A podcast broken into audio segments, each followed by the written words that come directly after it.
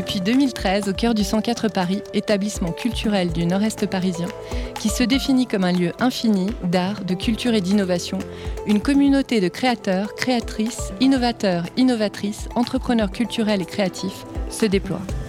Travaillant au quotidien dans un lieu atypique, bouillonnant et inspirant, ils ont choisi d'innover et d'inventer de nouveaux métiers. Qui sont ces jeunes entreprises culturelles et innovantes? Comment sont-elles accompagnées? Quelles sont les énergies qui animent cette communauté? Découvrez les voix de 104 Factory, l'incubateur du 104 Paris.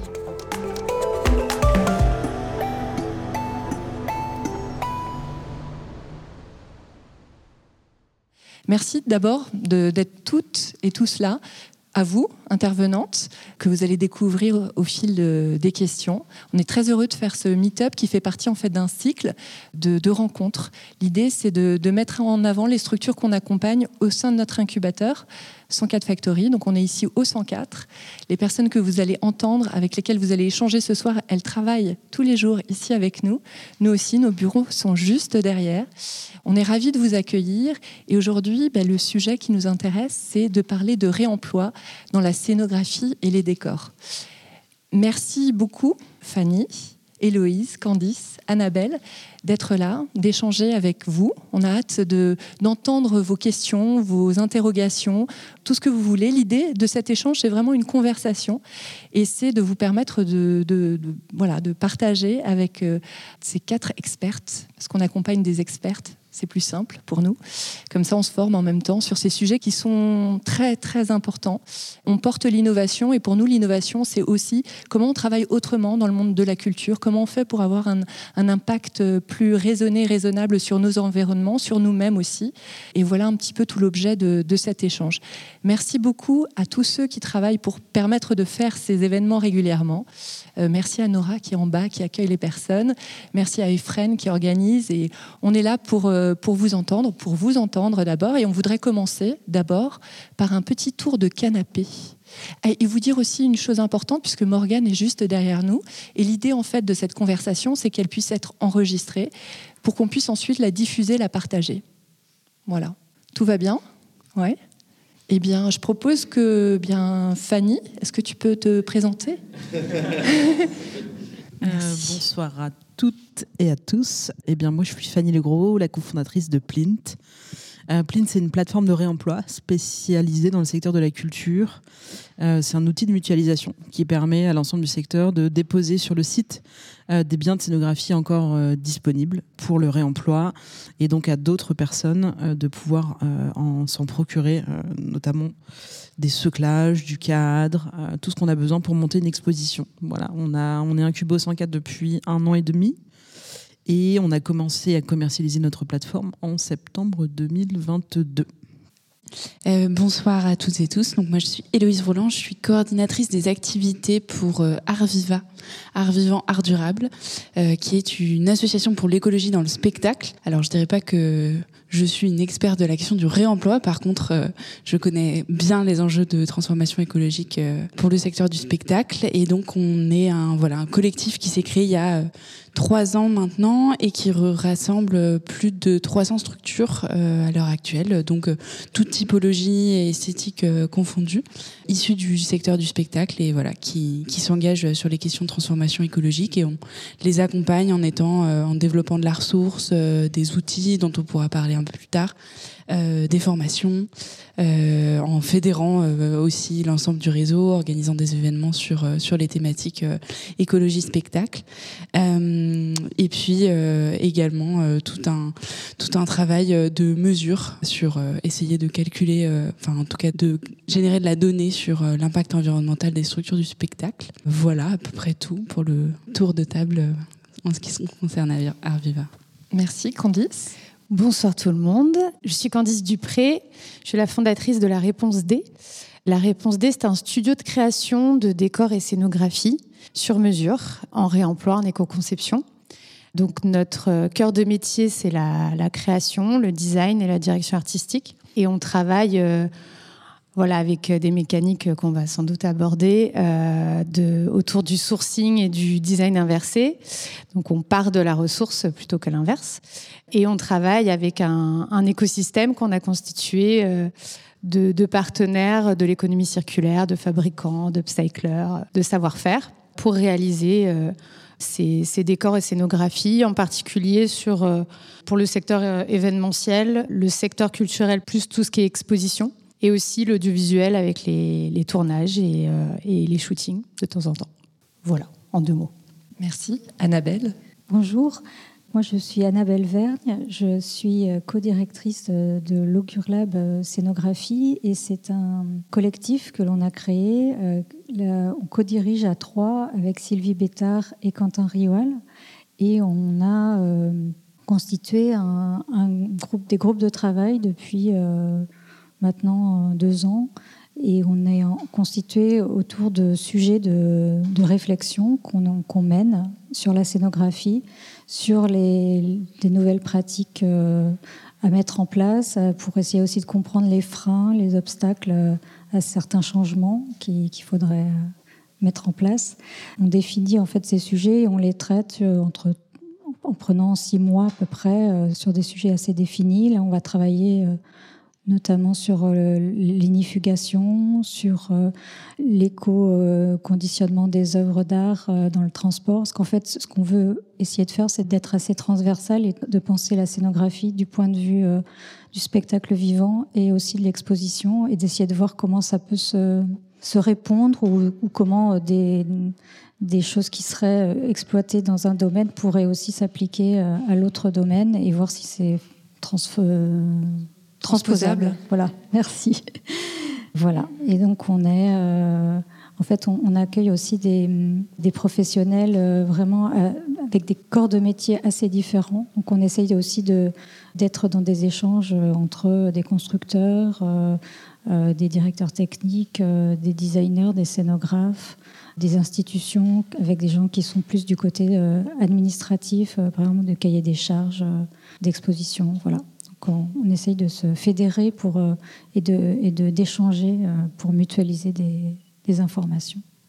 Alors, est-ce que vous avez déjà une question, une envie particulière, quelque chose à nous partager, à partager avec nos intervenantes? C'est normal, hein, c'est le début. Alors, on a préparé des petites questions avec Efren, juste pour vous mettre à l'aise, mais l'idée, c'est qu'après, ce soit vous qui preniez la parole. Ça te dit? Bonjour, Efren Hernandez Martin, chef de programmation 4 Factory. donc, je vais poser une première question. Est-ce que vous considérez que créer aujourd'hui revient-il nécessairement à polluer? Et quels sont les différents impacts d'une exposition ou d'un événement? Voilà. C'est une vaste question. Fanny, je, te sens, je te sens. Je fais, je, fais une, je fais une réponse courte et je pense que Fanny aura plein de choses à dire aussi. Est-ce que créer, c'est polluer? Ah, c'est beau comme question, bravo. Alors, est-ce que j'ai envie d'en poser une en plus? Est-ce que se rencontrer, c'est polluer? Parce qu'il y a ça aussi. Hein. Euh, on est là pour créer du lien, qu'on travaille pour des événements culturels ou des, événements euh, au sens large. De mon point de vue, on peut créer pour moins polluer. Enfin, évidemment, c'est mon postulat. Mais évidemment, à chaque fois qu'on fabrique, qu'on crée quelque chose, on ne peut pas se dire je vais être extrêmement euh, vertueux à 100% parce qu'à partir du moment où je déplace des choses, euh, où je vais chercher de la matière, même si elle a déjà servi, qu'on lui donne une seconde vie, qu'on lui évite euh, d'être jeté à la poubelle, en gros. Bien sûr, euh, n'importe lequel de ces actes-là est une pollution. Après, en ce qui concerne les, événements qui déplacent les gens, le gros de la pollution, je crois savoir, est quand même bah, les gens qui se déplacent. Mais voilà, tout le sujet réside dans le fait de dire comment on peut réduire les déchets, réduire les pollutions au maximum grâce à la création. Voilà, plutôt l'inverse finalement. Pour compléter, en fait, je, me dis que le, fait de penser euh, créer, c'est polluer, c'est une façon de, de se culpabiliser et que c'est peut-être pas la bonne façon d'entrer dans la question parce que euh, en fait, il y a vraiment une nécessité de la création et de, de communiquer par l'art et de, de, produire des formes, et qu'à un moment donné, on ne peut pas tout dématérialiser. Donc, euh, en définitive, euh, on peut penser sa création en tenant compte et, en ayant le moins d'impact possible. Et donc, on considère Je pense que la nouvelle façon de créer aujourd'hui, c'est de considérer euh, l'acte euh, de création et de, et de mesurer s'il est euh, bien dimensionné avec le souhait, de, le sens qu'on veut donner au travail, et, mais qu'on peut pas ne pas avoir d'impact, enfin et que sinon ça nivellerait aussi le travail artistique par le bas parce qu'on serait dans le presque le, le rien ou le, moins, et en fait que l'expression artistique, elle a quand même besoin de matière. Donc euh, on a quand même besoin de travailler avec de la matière. Je pense que vous avez bien résumé la question. C'est une question un peu philosophique finalement. Je crois que ce qu'on peut se dire, c'est que globalement, dès qu'on met un pied à terre le matin et qu'on déjeune et qu'on commence sa journée, on a déjà un impact. Donc euh, voilà, de base, on a tous un impact. C'est pas forcément que le secteur de la culture. Après, effectivement, il faut continuer à créer. C'est primordial. Pas de création, euh, pas de réflexion. Donc euh, c'est ce dont on a besoin globalement, enfin vraiment. Euh, après effectivement l'impact global du secteur culturel, il est principalement sur les déplacements des visiteurs. Mais si euh, c'est une question hyper complexe qu'on ne peut pas résumer comme ça en quelques, en quelques phrases, mais si on ne fait plus déplacer les gens aussi, il y a une espèce d'appauvrissement de la culture et c'est pas ce qu'on souhaite. Donc effectivement, je pense qu'il faut prendre la question plutôt à l'envers et de dire comment on peut créer autrement. c'est plus de là dont il faut, c'est de là où il faut partir. Et moi, je compléterais juste en disant qu'on peut aussi penser la question, enfin, qu'il y a aussi des formes de création qui peuvent être au service de ces enjeux-là. Alors, au service, je ne sais pas si c'est la bonne expression, mais en tout cas, euh, euh, la création peut aussi euh, permettre, voilà, de porter d'autres types de discours, d'autres types de, de récits, et, par là même de sensibiliser aussi à, à cet endroit-là. Donc, effectivement, je pense que je rejoins euh, ce qui a été dit précédemment sur le fait que c'est pas si simple, mais que effectivement, ça, devient en tout cas une, question à se poser peut-être en amont, de savoir pourquoi est-ce qu'on crée, pour être vraiment sûr que en fait chaque création euh, soit là pour répondre à, à, une envie ou à, quelque chose de concret. Est-ce qu'il y a des questions? Allez-y. Alors moi, je suis très intéressée donc établissement public évidemment, donc euh, tous les problèmes des établissements publics. On est la cité de l'architecture et du patrimoine, un peu de pub. Et euh, non, c'est sur le cadre législatif. Euh, et sur aussi, donc il y a plusieurs choses. Donc il y a les matériaux. Vous avez parlé d'inufigénation, machin. Et donc quand on réemploie sur les classements, je crois que c'est toujours pas, il y a toujours rien en France là-dessus. Euh, donc comment faire? Est-ce que vous avez euh, des exemples d'autres euh, établissements ou de marchés publics? Ensuite, les marchés publics, on est assez coincé par là. Est-ce qu'il y a des dérogations qui existent pour être plus vertueux et faire appel à des sociétés comme Muto qui est derrière, un peu de pub aussi? Et, et aussi, comment on fait avec la profession de scénographe qui a fait un petit message en disant qu'il voulait des droits d'auteur sur l'immobilier qu'on réutilise? Trois questions en une, mais ça se regroupe. voilà, désolé on peut, reprendre les, trois questions euh, une par une. Merci beaucoup, merci pour euh, cette énergie. En gros, en gros, si je résume, il y a la problématique au cours des, autour des normes non-feu, des problèmes euh, de sécurité, etc. Et des droits d'auteur, qui sont deux choses très différentes, mais effectivement assez contraignantes. Et puis les marchés publics également. Et les marchés publics, voilà. alors, honnêtement, moi, je ne suis pas une spécialiste des marchés publics, donc je, vais, je vais sans doute laisser mes, mes voisines euh, répondent sur ce point. Euh, euh, moi, simplement, on peut sourcer des, matériaux qui sont déjà inifugés, déjà M1, M2, etc. J'ai eu le sujet aujourd'hui d'ailleurs. Donc ça peut être par exemple d'aller chercher des bâches pour euh, ensuite les repeindre, les, les découper, les, etc. Ça peut être des, tissus inifugés, ça peut être euh, voilà, des, des, matériaux qui le sont déjà quand vraiment on en a besoin, évidemment.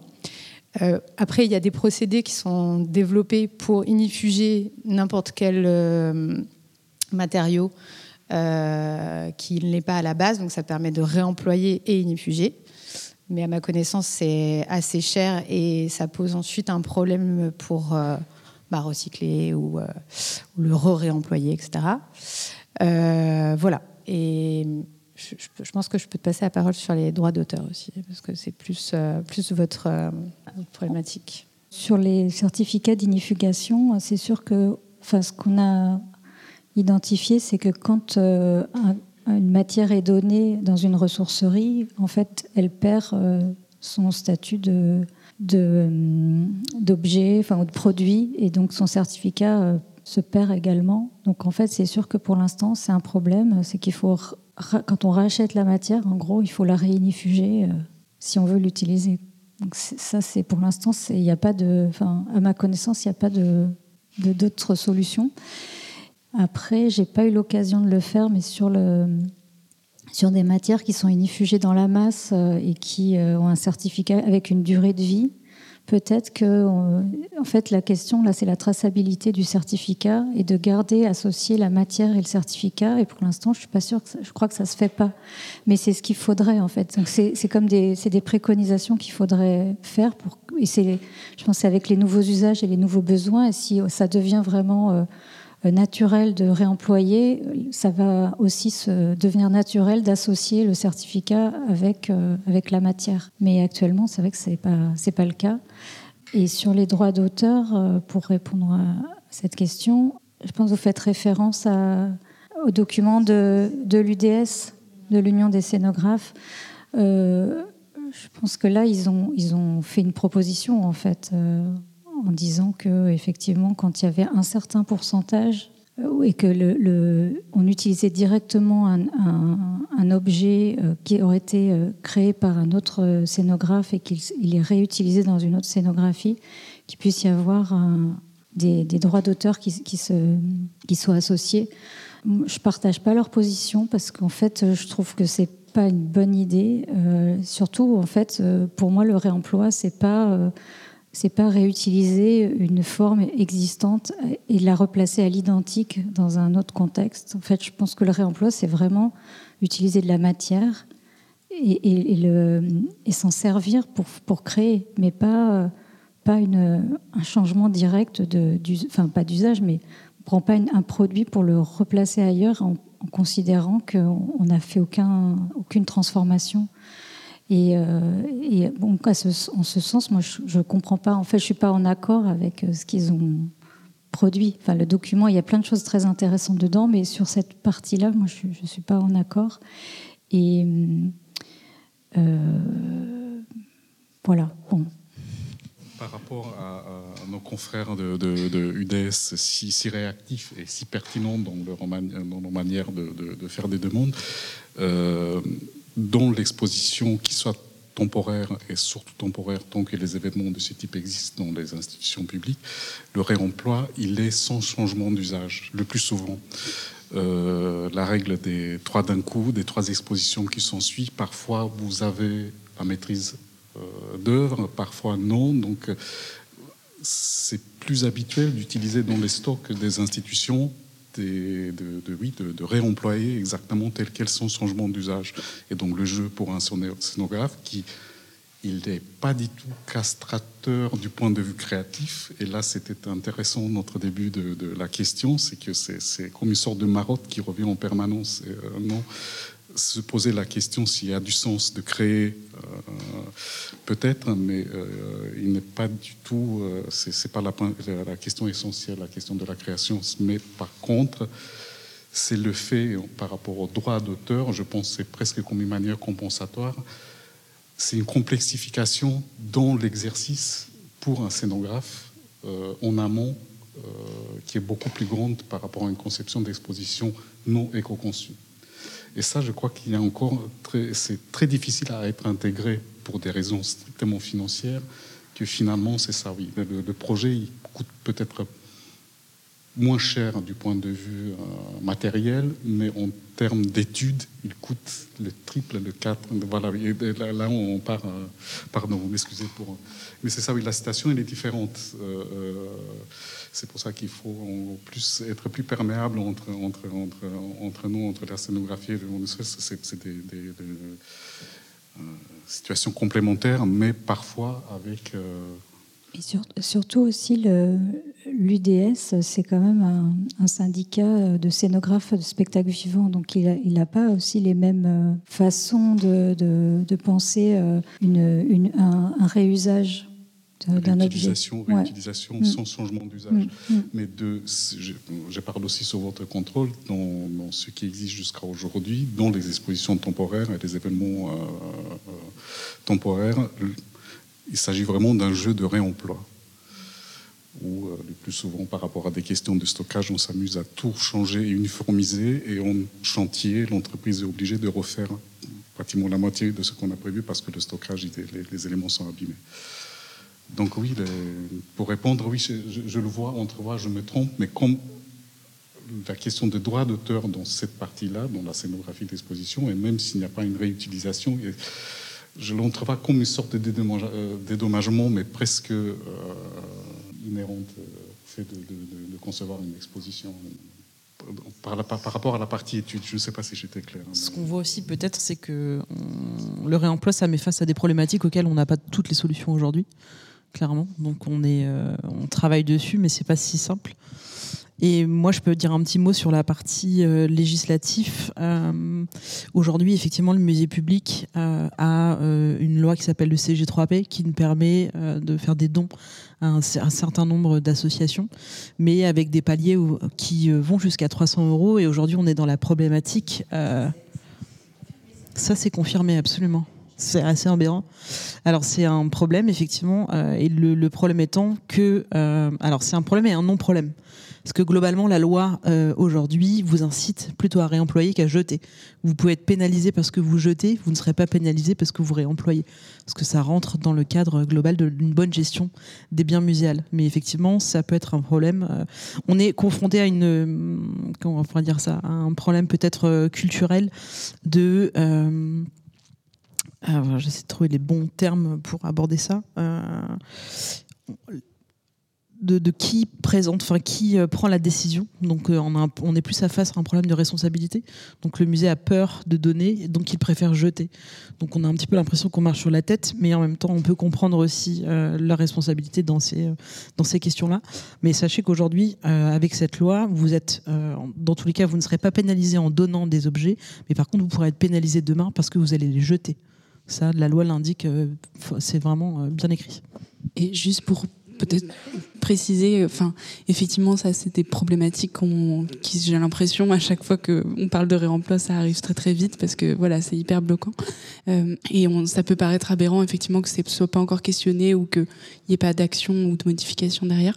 Bon, j'ai l'impression, enfin, en tout cas de mon petit point de vue du spectacle, que ça commence à à être réfléchi. Là, il y a un, alors c'est pas encore tout à fait enclenché, donc je peux pas en dire. euh, Enfin voilà, mais il y a un des AD, on, a des, on travaille avec des experts et je sais qu'il y a un expert qui va commencer à se pencher euh, avec le ministère sur les, les, les leviers réglementaires à faire sauter, enfin en tout cas à faire évoluer euh, pour favoriser la transformation écologique du spectacle. Alors je parle en général parce qu'il y en a beaucoup, mais du coup euh, ceux auxquels on pense en, notamment en premier lieu, enfin c'est effectivement ces questions d'unification et de droit d'auteur, etc. Donc voilà, il y a une, c'est le début d'une réflexion. J'ai l'impression, on verra ce que ça donne, mais euh, Après, il y a peut-être un long. petit exemple aussi à donner. Nous, on avait eu le cas, une exposition qui avait réemployé certains matériaux et en fait, ils avaient compensé. C'est-à-dire que au lieu de d'infuger, ils avaient mis un extincteur supplémentaire et par exemple euh, un, un personnel de sécurité. Donc il y, a la- il y a une possible étape de compensation. Après, on est bien conscient des, des coûts que ça représente. Ça, c'est sûr. Ouais, c'est un peu plus cher. Vous avez des clients euh, établissements publics et euh, ils, font, ils peuvent vous passer commande directement euh, par dérogation ou ils- c'est parce qu'ils prennent euh, la décision de le faire euh, parce que c'est en dessous des seuils?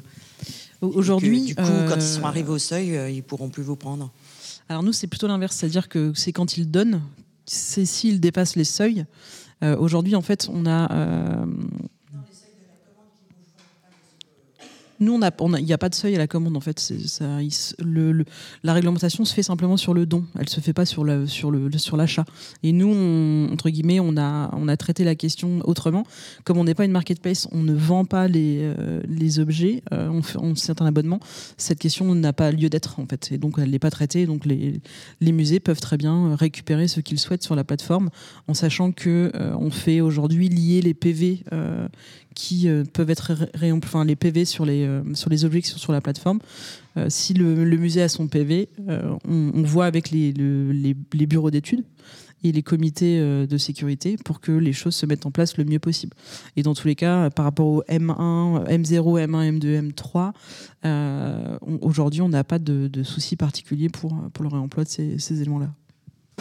Oui, j'aimerais, juste, euh, j'aimerais juste appuyer un petit peu le point euh, par rapport euh, justement à l'aspect normatif et législatif qui a, qui a trait au, au droit d'auteur, justement.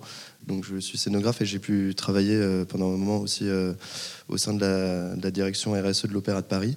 Et il y avait une piste en fait qui est en train d'être mise en place sur le modèle de l'Opéra de Lyon, justement, qui est d'intégrer en fait euh, d'intégrer dans les clauses de contrat qui sont faites euh, avec les scénographes directement euh, le fait d'accepter en fait que leur œuvre soit soit réemployée par la suite afin de afin de poser un cadre en fait dès le début. Donc quelque part en fait il y a toujours une il y a toujours une dimension effectivement on se dit que c'est aux artistes aussi de, faire euh, une part du travail, mais il y a aussi euh, toute une part du travail qui est à faire par les institutions, d'instaurer un cadre en fait dès le début. Au niveau des droits d'auteur, c'est quelque chose qui quelque chose qui peut être fait. voir vraiment l'exemple de, l'Opéra de Lyon. sur, si, on, si, on, les interroge, en fait, ils ont déjà, les, ils ont déjà des clauses de contrat type qu'ils ont pu rédiger et qui leur permettent actuellement en fait, de, mener en fait du réemploi euh, d'une œuvre sur l'autre. Et pour compléter, euh, parce que j'ai apporté euh, la, ressourcerie du cinéma, en fait, a une petite fiche qu'elle qu'elle fait remplir aux gens qui, qui donnent des décors. Et donc, la première partie, c'est la personne qui dépose, elle dit qui elle est, qui elle représente, si, justement si c'est un chef d'écho, si c'est une production ou si c'est autre. Elles disent qu'elles déposent et après, il y a la partie autorisation. Euh, et ce qui est intéressant, c'est qu'on coche des cases et c'est très simple ce qu'ils ont créé et euh, ils l'ont fait vraiment euh, de leur propre chef. En fait, c'est pas lié à de la législation, on va dire. Mais euh, je vais vous lire les, les, les, intitulés parce que je trouve que c'est ultra réussi et, en même temps simple dans, le, dans le, la, le texte. Et donc, il y, a, la première case qu'on peut cocher, c'est je donne mes éléments de décor à la ressourcerie du cinéma pour permettre leur réemploi ou leur recyclage sur n'importe quel secteur professionnel. Donc là, c'est je donne pour tout le monde de, dans tous les, tous les usages. La deuxième case, c'est je donne mes éléments de décor à la ressourcerie pour permettre leur réemploi, leur recyclage. Néanmoins, s'ils étaient réemployés sur une autre production audiovisuelle ou culturelle, je souhaite que certains éléments soient transformés à minima pour ne pas être reconnaissable par le grand public. Et donc là, il y a joindre la liste des éléments concernés avec ce qu'ils appellent droit d'auteur réservé. Donc ça, c'est la deuxième partie. La quatrième, c'est la troisième, c'est j'autorise la ressourcerie du cinéma à citer sur son site ou sur les réseaux sociaux le chef décorateur, la production et ou le réalisateur afin de les remercier pour leurs dons. Donc en fait, on peut cocher deux cases si on veut. Euh, et, ou sinon, j'autorise la ressourcerie du cinéma à publier les photographies réalisées des éléments donnés sur son site web. Donc là, c'est plus. Mais en tout cas, cette différenciation entre euh, j'accepte, mais je veux que ce ne soit transformé, non visible, euh, ou alors je m'en fiche et je donne tout et faites, faites comme vous, vous, le voulez, quoi. Mais en tout cas, c'est vrai que je pense que ce serait dommage de créer trop de, une législation trop lourde qui ferait que ça serait déjà un frein. Déjà que c'est complexe et que c'est nouveau, c'est des nouvelles pratiques. Si en plus on les, rend complexes, ça risque de ne pas. Mais ça, c'est intéressant, je trouve, parce que en fait, on a parlé des scénographes, on a parlé des, institutions culturelles. Euh, euh, qu'on peut élargir effectivement, euh, parce que le, problème est le même dans le cinéma ou, pour les événements euh, au sens large. Et en fait, il y a ce troisième acteur qui sont bah, ces gens qui, qui, qui récupèrent en fait et qui sont le lien. comme c'est le cas de, de, Pline, comme c'est le cas de Muto, comme c'est le cas du Ressac, dont fait partie la, la, ressourcerie du cinéma et comme c'est le cas de la réserve des arts, bien sûr, qu'on connaît bien en région parisienne. Et, en fait, c'est intéressant de voir comment ces acteurs-là euh, impulsent euh, des choses qui effectivement sortent du cadre législatif, puisqu'il pour l'instant il n'y en a pas ou, qu'ils ne correspondent pas à, ce dont on a besoin dans la réalité. Et, et comment ça, voilà, euh, comme disait Fanny, il y a plein de solutions qu'on n'a pas, on, tâtonne, on, cherche des solutions. Et cet exemple est, est parfait parce que justement, on, on se rend compte que à leur niveau, ils disent bon bah voilà, on va créer un accord, euh, une sorte de petite, euh, petit cadre euh, qui fait qu'on on, sait ce que, les, ce que les, les, gens acceptent ou pas. Parce que quand, quand on imagine je, je, veux bien donner mon décor ou je ne veux pas du tout donner mon décor, ça dépend quand même beaucoup aussi de, du niveau de transformation. Est-ce qu'il va être décomposé et réemployé par petits bouts ou pris tel quel, auquel cas on peut comprendre si on se met dans la peau d'un scénographe qu'ils disent bah oui, non, je vais pas retrouver toute ma création euh, sans, sans, avoir aucun droit dessus dans, un, dans une nouvelle. Euh, nouvel événement ou un nouveau tournage. Donc voilà, il y a, tous ces curseurs euh, à bouger et c'est intéressant que ces acteurs qui font le lien justement entre les scénographes et, euh, les événements ensuite, qui sont euh, un peu les, collecteurs, on va dire, ou les redistributeurs pour euh, les facilitateurs du réemploi, puissent justement avoir ce rôle aussi. Enfin, je pense qu'on a tous ce rôle, mais ils ont aussi ce rôle de créer le lien en termes de dialogue et le lien entre les secteurs. Parce que là, typiquement, la ressourcerie du cinéma euh, travaille avec les gens du cinéma, travaille avec les gens de l'événementiel, avec le secteur culturel. Enfin, tous les secteurs viennent se sourcer chez eux ou viennent donner chez eux. Donc, euh, pareil à la réserve des arts, etc. Donc, c'est, vraiment un sujet intéressant qui est sans arrêt en mouvement, finalement. Le cadre législatif, je crois, existe. C'est juste sa mise en place qui est délicate, justement, entre les différents partenaires euh, qui, participent à la, mise en place d'un projet de scénographie. Et justement, euh, la fluidité, la mobilité des structures euh, telles que celle de Fanny, ça permet justement d'être en termes d'intermédiaire, et c'est l'institution ou le donneur d'ordre, le maître d'ouvrage, qui a la responsabilité d'appliquer dans le cahier de charge les questions de droit d'auteur. D'autant plus que c'est, si je comprends bien le fonctionnement de toutes ces structures, de par les questions de stockage, c'est presque en flux continu. Ce n'est pas vous qui stockez, vous êtes un intermédiaire qui vous mettez en relation le concepteur avec l'institution ou le donneur d'ordre, le, maître d'ouvrage. Donc c'est en flux, en flux tendu. Donc vous, vous êtes presque voilà, oui, un, organisateur d'une rencontre et avec apportant tout votre savoir-faire et technique et de traçabilité et autres, mais ça ne vous engage pas directement compte. Vous pouvez être instigateur vis-à-vis de certaines institutions, mais donc tout ça pour dire simplifier, c'est que je ne crois pas que ça ralentit la démarche de réemploi, cette question qui est très sensible du droit d'auteur. Vous imaginez pas dans d'autres milieux, d'autant plus que vous travaillez dans le milieu du spectacle, euh, de, faire usage d'une création sans, euh, à, à l'infini sans, sans, sans, sans, rétribuer, ou au moins, voilà, le, donc il est essentiel dans le fonctionnement et ça ne me semble pas ralentir je pense qu'effectivement,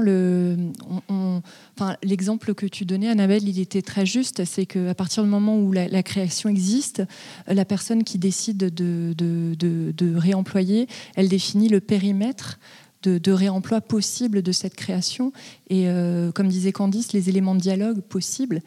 Euh, et, effectivement, je pense que la question, c'est aujourd'hui comment est-ce qu'on trouve les moyens de faire en sorte que ce processus de réemploi, on le, on le, rend plus simple. Parce qu'aujourd'hui, naturellement, on, est une, institution, le 104 aussi, les premières, questions qui nous viennent, c'est les mêmes que vous avez, c'est la question de l'espace, parce que souvent dans nos institutions, on n'a pas d'espace. On fait des, expositions, mais on n'a pas d'espace pour stocker des scénographies, pour euh, euh, voilà, la temporalité, les freins, et finalement, on se focalise sur les freins, et c'est une façon de ne pas agir, peut-être aussi. Euh, et, ce que je trouve intéressant avec toutes vos solutions, toutes vos approches, c'est trouvons des moyens d'expérimenter. C'est pas optimal, c'est pas encore tout à fait. Euh, voilà, il y a encore des choses à définir, mais en même temps, on montre que c'est possible. Et je pense que c'est vraiment vers là euh, où on doit aller, c'est démontrer qu'il y a des expériences, qu'il y a des choses qui se font, qui sont intéressantes et que c'est vers ce chemin-là, un chemin qui doit évidemment inclure tous les, parties prenantes. Et je, et je pense que aussi ça touche les visiteurs qui vont dans des expositions. ça touche euh, par le propos de, l'exposition et de se dire finalement, c'est un peu comme ces bâtiments qu'on construit, qu'on reconstruit avec des briques, euh, qui étaient une usine et qui aujourd'hui un, un, lieu d'exposition. C'est du réemploi aussi. On fait du réemploi dans le bâtiment. Alors pourquoi pas dans la scénographie, pourquoi pas dans les décors, mais trouver les, bons moyens de, dialoguer. On ne dit pas que le sujet est simple, mais on dit qu'il y a plein d'actions possibles et qu'il faut. Et c'est une question de dialogue et de voilà, de, d'avancer pas à pas. Si, je peux rebondir euh, sur, ces questions d'exposition, euh, il y a des expositions qui maintenant montrent euh, dans leur, leur approche, montrent les, leur intérêt pour, pour l'écologie et la, réduction de, la mise en fabrication. Je pense au, au, Centre culturel canadien, il y a eu une exposition qui était porté par euh, un collectif qui s'appelle euh, Synthétique Collective, qui était canadien. Et, euh, et par exemple, ils avaient mis dans l'exposition, tous les cartels étaient écrits à la main. Avec rature parfois quand il y avait des erreurs. et en plus, c'était méta. ils parlaient de. enfin, il y avait même un cartel qui racontait comment ils avaient d'où venait l'encre qui avait servi à écrire les cartels. Et il y avait aussi euh, trois sacs poubelles euh, dans un coin pour dire voilà cette exposition, même si on essaye de pas générer de déchets, ça génère quand même des déchets. Ça génère trois sacs poubelles de euh, je sais pas la bâche qui a servi ou le truc d'emballage qui est cassé qu'on peut plus réutiliser. Enfin, on ne sait pas ce qu'il y a dans ces sacs poubelles, mais en tout cas il y, avait cette démonstration quoi dans l'expo elle-même. Et je pensais à une autre exposition. Comment? Oui, il y a donc l'ouverture de l'exposition 100% euh, qui a eu lieu avant-hier, je crois, euh, qui se déroule à la Villette et qui a été fait 100% en réemploi. Donc, euh, à regarder, important. Avec leur stock, hein, avec leur stock sur place. En fait, il y a deux sujets qui sont importants quand on parle de réemploi.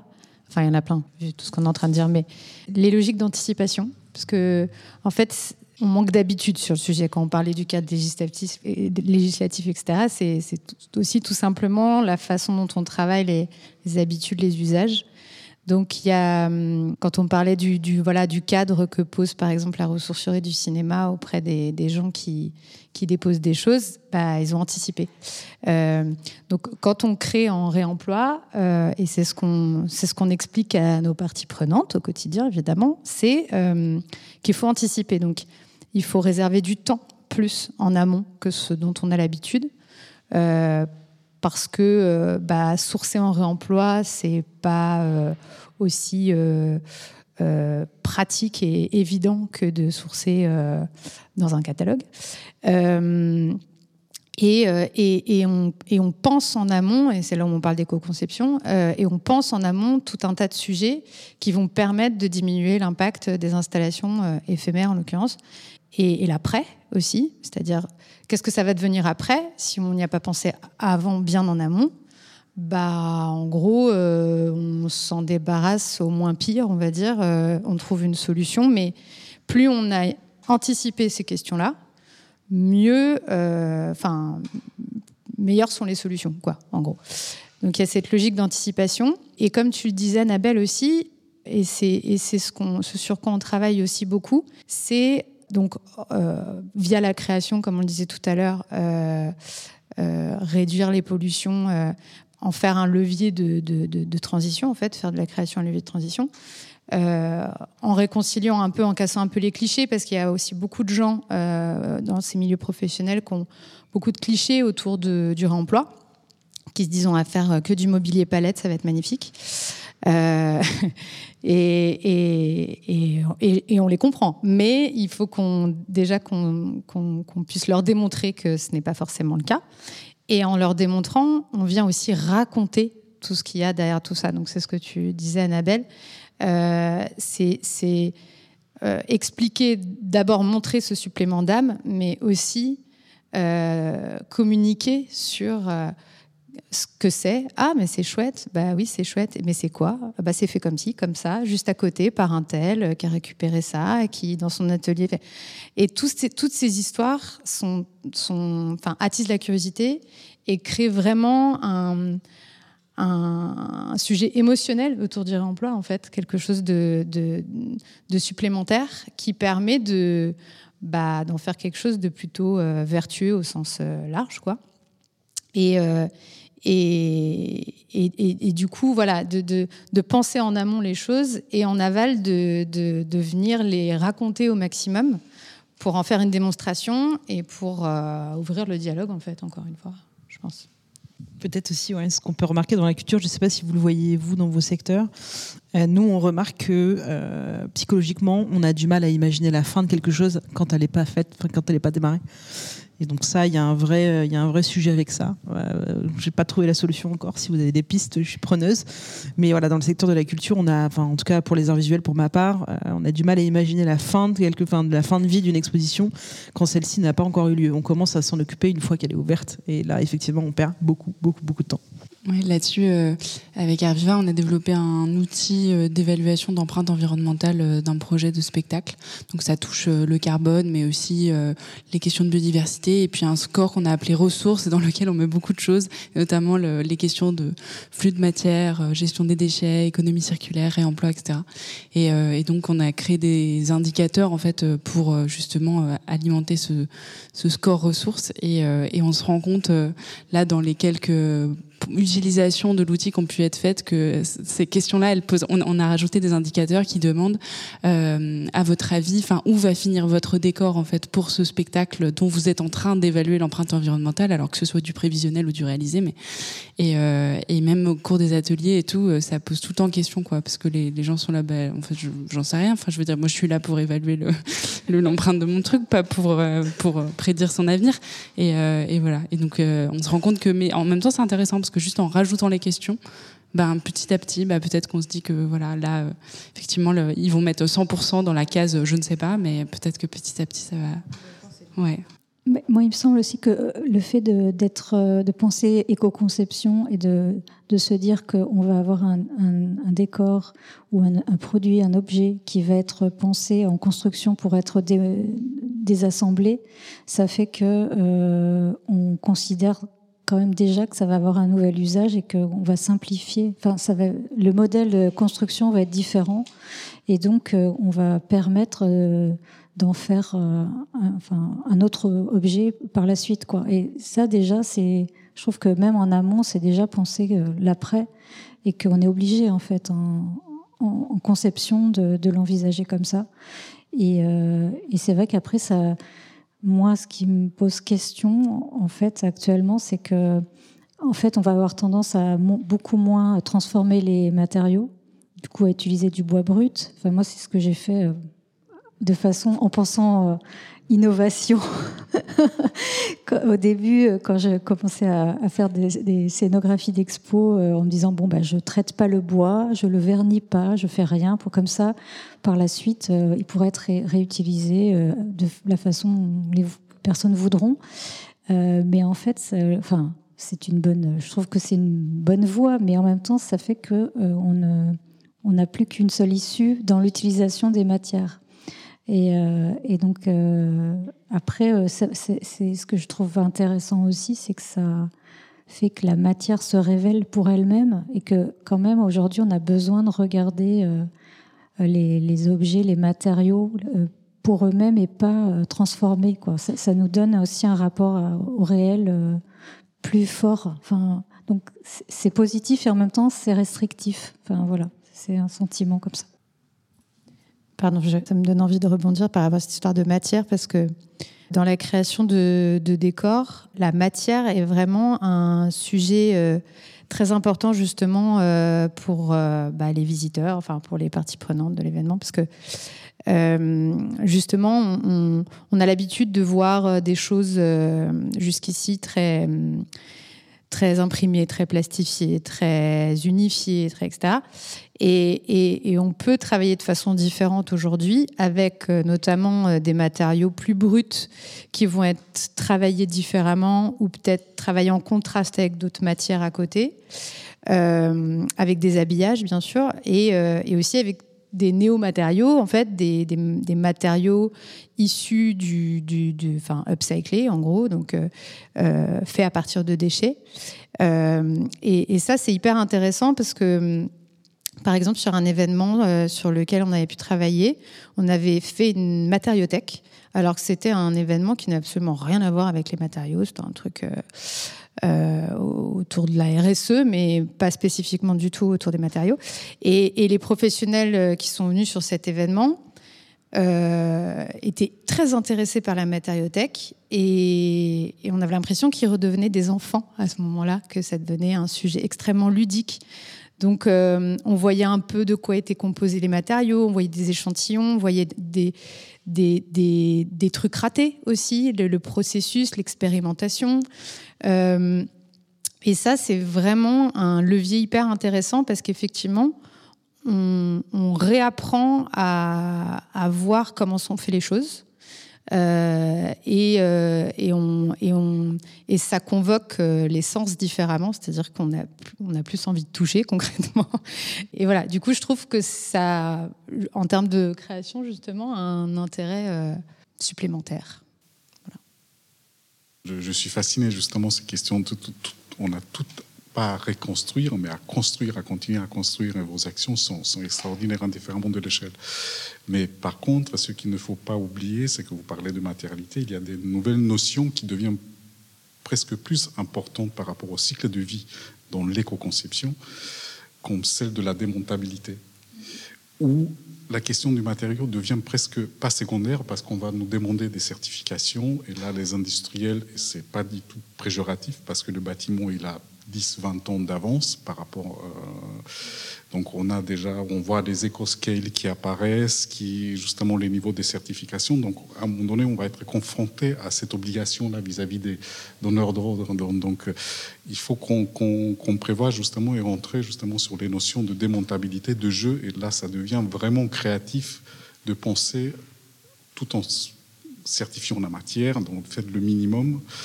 Euh, mais surtout le, fait comment ça peut être réemployé brut, pas brut, euh, démontable.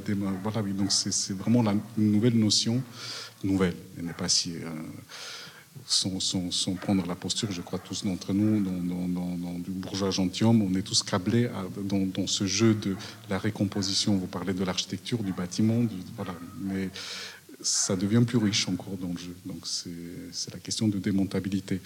Et qui de, démontabilité, euh, oui, ça, reste, à mon avis, la, question reste quand même essentielle du point de vue législatif, en question de don. C'est juste c'est quel, quel personnel, mais combien de fois j'ai vu des, des, éléments, des dispositifs en partant des cadres en chaîne. Ça, c'est le minimum parti à la benne parce que l'institution ne pouvait pas donner, ni même à l'artiste.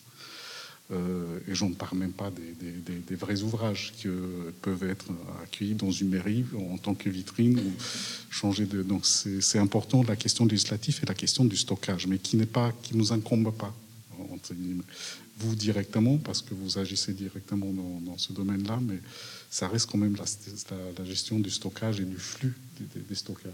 Je voulais réagir aussi sur ça, sur, la valeur aussi des, des matières, des objets, de la dans les institutions aussi, souvent, on ne sait pas ce qu'on a, on ne sait pas valoriser.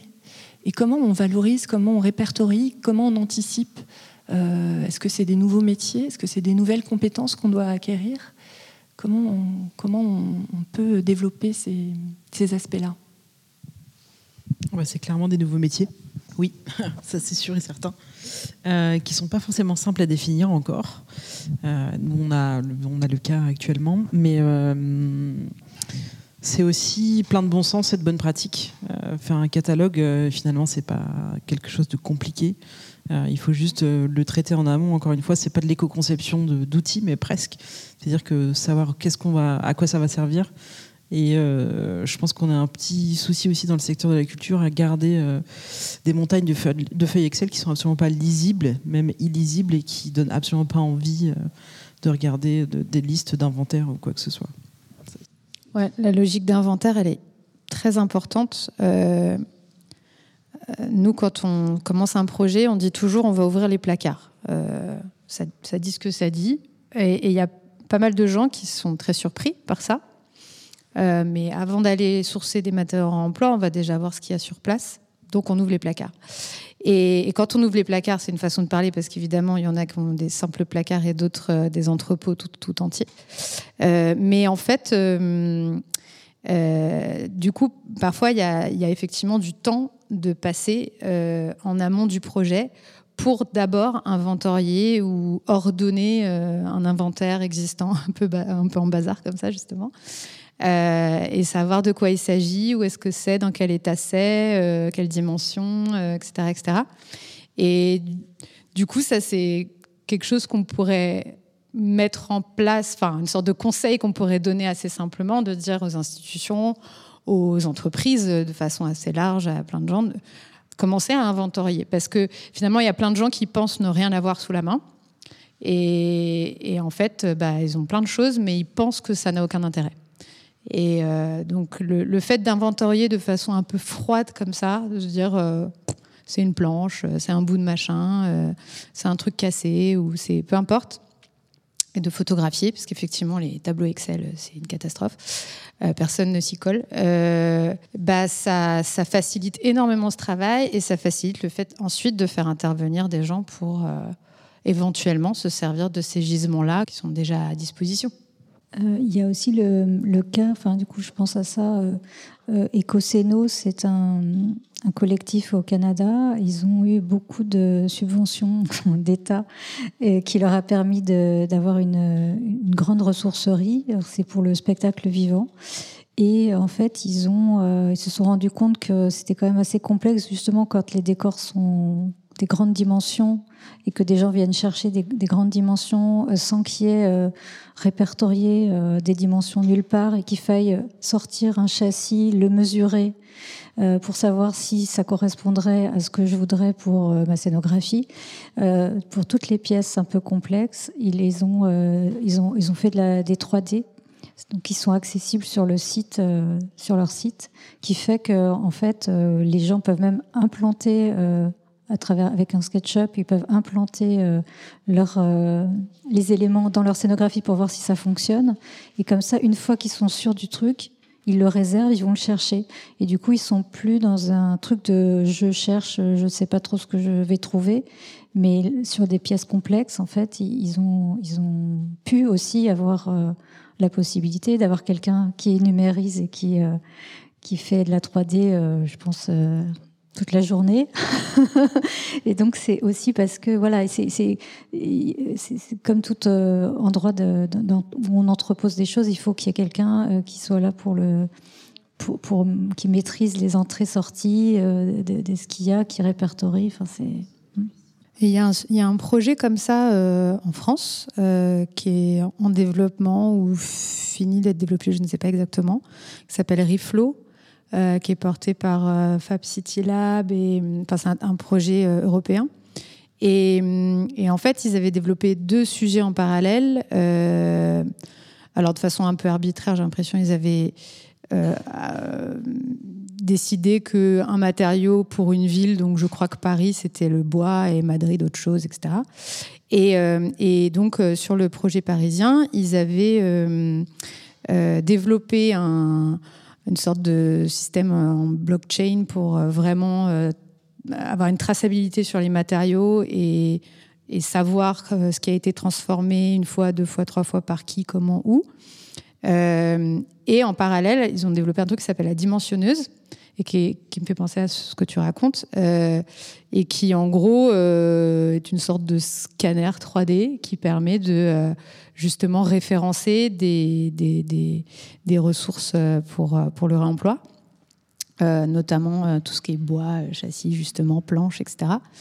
Et, je crois qu'ils ont finalisé ça. Donc après, faut trouver comment s'en servir et comment en faire euh, quelque chose de un outil pratique et le faire enfin voilà le faire vivre ça c'est encore euh, autre chose mais en effet comme disait Fanny il y a plein de nouveaux métiers en fait à inventer autour de ça que ce soit euh, comment référencer les choses, comment il y a aussi tout un tas de systèmes autour des QR codes pour savoir où sont les choses, d'où elles viennent, où elles vont, etc. Euh, les dimensions. et c'est vrai que c'est le rêve de tout scénographe de pouvoir mettre des, des, des, éléments en réemploi, pouf, dans, dans un SketchUp. voilà, c'est un rêve, mais il y a aussi toutes effectivement ces logiques autour du transport et de la, du stockage dont on parlait tout à l'heure. Et ça, c'est une vraie, vraie problématique. Et si, les, si du point de vue législatif, on pouvait faire un effort aussi, ce serait sur ces sujets-là, je pense, parce que les mètres carrés coûtent très, très cher. Et, euh, donc, il y a, y a des gens qui sont en capacité de faire le lien en disant c'est là, à telle date, vous pouvez aller les chercher. Et du coup, on fait le lien en évitant de, de stocker ou en faisant des stockages tampons. Ça, c'est l'idéal. Mais très souvent, on est content aussi d'avoir des gens comme la Réserve des Arts qui ont un grand magasin euh, de matériaux à réemployer. C'est quand même une grande chance, mais la réserve des arts a beaucoup de mal à, pouvoir pérenniser son emplacement, ses mètres carrés, euh, pouvoir euh, continuer à, exister parce que cette question est très coûteuse et, très complexe à régler. Surtout, surtout en région parisienne, évidemment. On revient à des questions d'apothicaire dans la gestion, mais c'est vrai que c'est le nerf de guerre. Et même si l'idéal séduisant, c'est celui du flux tendu, euh, comment fait-on, par exemple, qu'on a une exposition des minimum 800 mètres carrés pour avoir en flux tendu une arrivée de tel, tel, tel, je fais le choix dans la liste. Donc c'est euh, c'est là que la question de l'anticipation et implicitement du stockage, parce que même si euh, vos, structures ont le, savoir-faire et la capacité de gestionner tout ça, ben, vous, ne pouvez pas anticiper justement pour mettre en, tampon. Et, je pense que c'est les logiques aussi de. On, parle toujours d'une exposition dans une institution. On est plusieurs institutions à faire des expositions sur des territoires qui sont relativement proches. Et peut-être que là aussi, les enjeux sont des enjeux de comment on travaille ensemble, comment on essaye de, constituer des gisements communs, comment est-ce qu'on se partage des informations. Et ça aussi, c'est un vaste chantier. Mais d'ailleurs, il y a un travail en cours hein, au théâtre de Chaillot avec euh, les, établissements de la colline, avec euh, le palais de Tokyo. Euh. Il y a des groupes de travail pour imaginer justement le réemploi des scénographies. J'avais entendu ça. Non, ça vous dirait bah avec, le, enfin avec tout le consortium d'établissements de, culturels qui se trouvent sur ce qu'ils appellent sur la colline. Ouais. D'accord.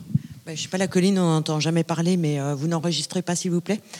Et non, là par contre, on a démarré de se voir un peu euh, tous les directeurs d'exposition production. mais on manque beaucoup de temps, mais on a démarré la réflexion et euh, on a beaucoup de questions en fait qu'on liste. On essaye d'échanger euh, ce qu'on peut. Voilà.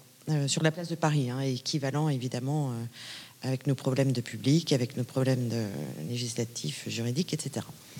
Il y a un projet aussi comme ça qui met en coopération plusieurs opéras et théâtres qui s'appelle le collectif 17h25 et qui réfléchit aux questions de standardisation, parce qu'on n'en a pas parlé, mais il y a aussi euh, ça pour euh, faciliter le réemploi, le transport, etc. Euh, voilà, c'est le tout début du projet, mais l'idée c'est de d'ici à quelques années de, de ressortir des éléments qui puissent permettre comme ça, enfin faciliter en tout cas et poser des nouveaux standards, parce que même rien qu'entre spectacle et cinéma, par exemple, euh, nous, on peut pas aller à la ressourcerie du cinéma parce qu'en fait, pour des histoires de châssis qui font pas exactement. Enfin, voilà, il y a, beaucoup de ponts qui pourraient être faits et qui sont un peu euh, complexes, euh, complexifiés.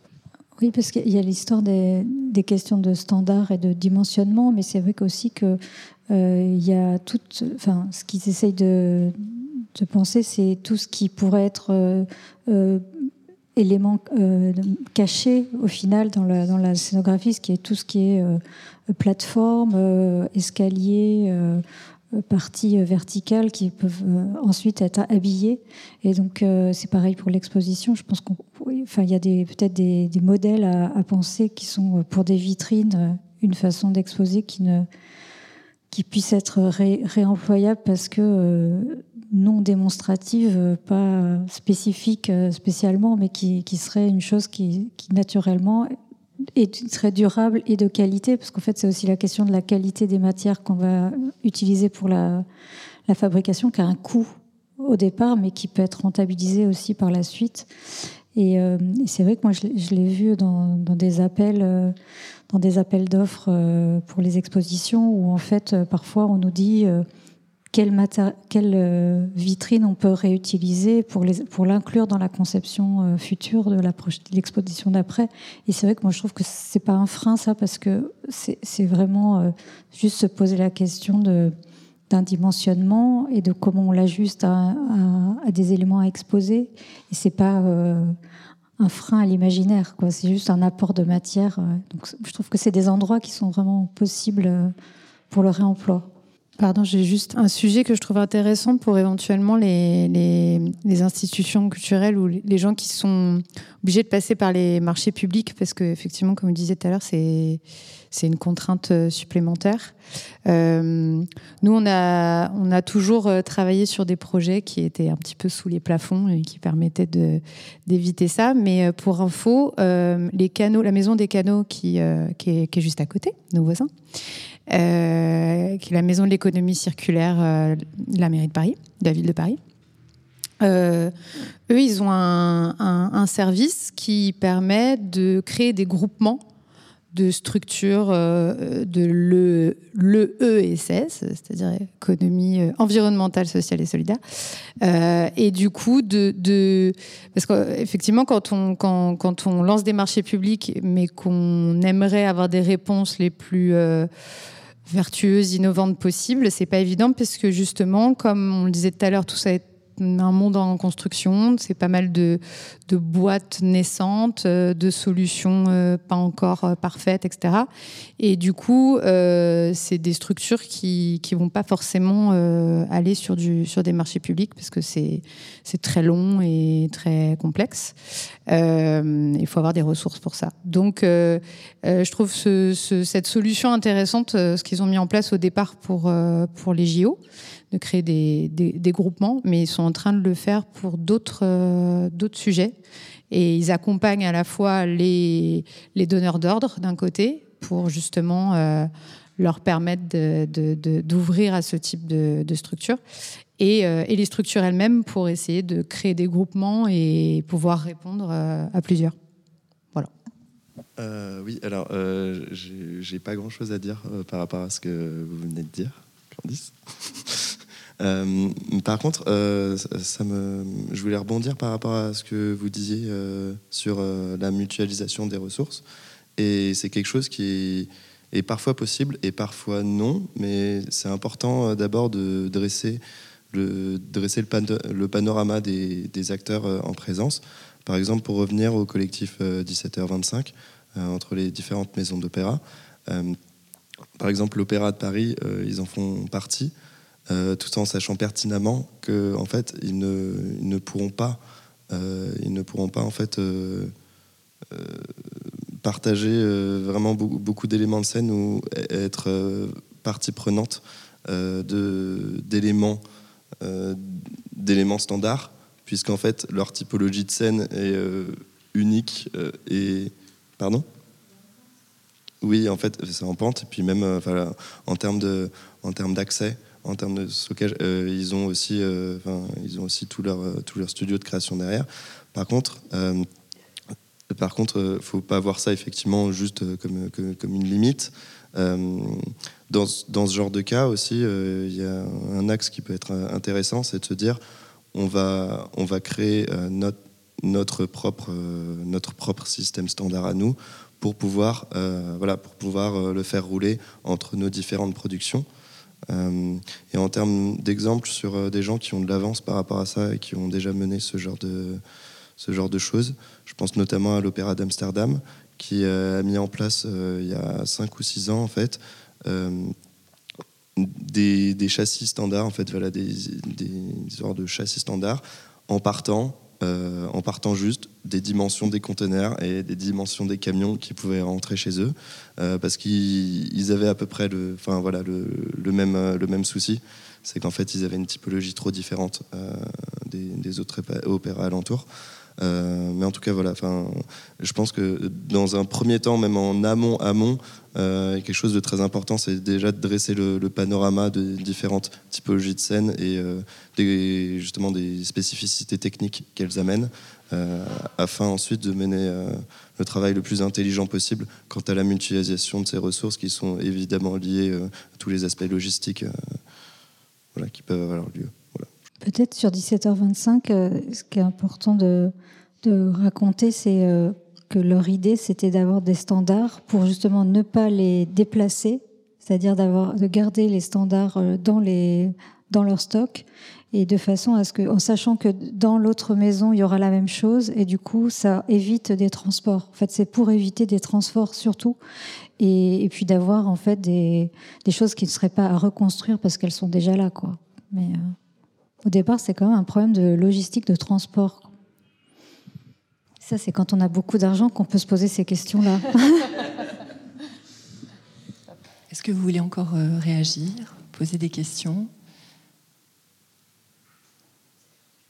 C'est l'heure de l'apéro. Ah. ah On n'a rien prévu. On a de l'eau et du jus. Euh, on voulait euh, peut-être euh, conclure ces échanges. En tout cas, moi, je les trouve passionnants. C'est des conversations comme ça qu'on a, aimerait poursuivre, aller plus loin. merci beaucoup d'avoir, de vous être prêté au, jeu de, ces questions et de ces échanges, d'avoir partagé vos, vos, réflexions, vos points de vue, vos problématiques qu'on ait un certain nombre à, partager. Merci aussi d'avoir accepté de cette conversation, de, parler de vos projets, euh, des projets qui sont audacieux, qui sont innovants, que vous portez avec des équipes aussi. Euh, on vous voit travailler tous les jours ici euh, au 104, 104 Factory. on suit vos, succès, vos expérimentations. Euh, et, bravo pour tout ce que vous entreprenez.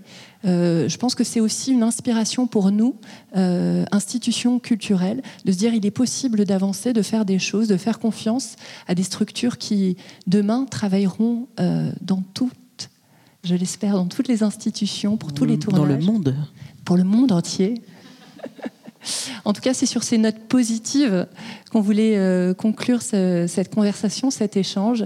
Merci infiniment. Héloïse, Fanny, Candice, Annabelle, et à vous aussi d'être là ce soir, ce jeudi. Revenez nous voir au 104, revenez nous voir à 104 Factory et suivez euh, les avancées de tous ces beaux projets et continuez à espérer, à expérimenter et à réemployer. Merci. Merci. Merci. Pour suivre nos actualités ou si vous souhaitez candidater à notre incubateur, n'hésitez pas à aller sur notre site 104factory.fr. Merci de nous suivre, à très bientôt au 104 Paris.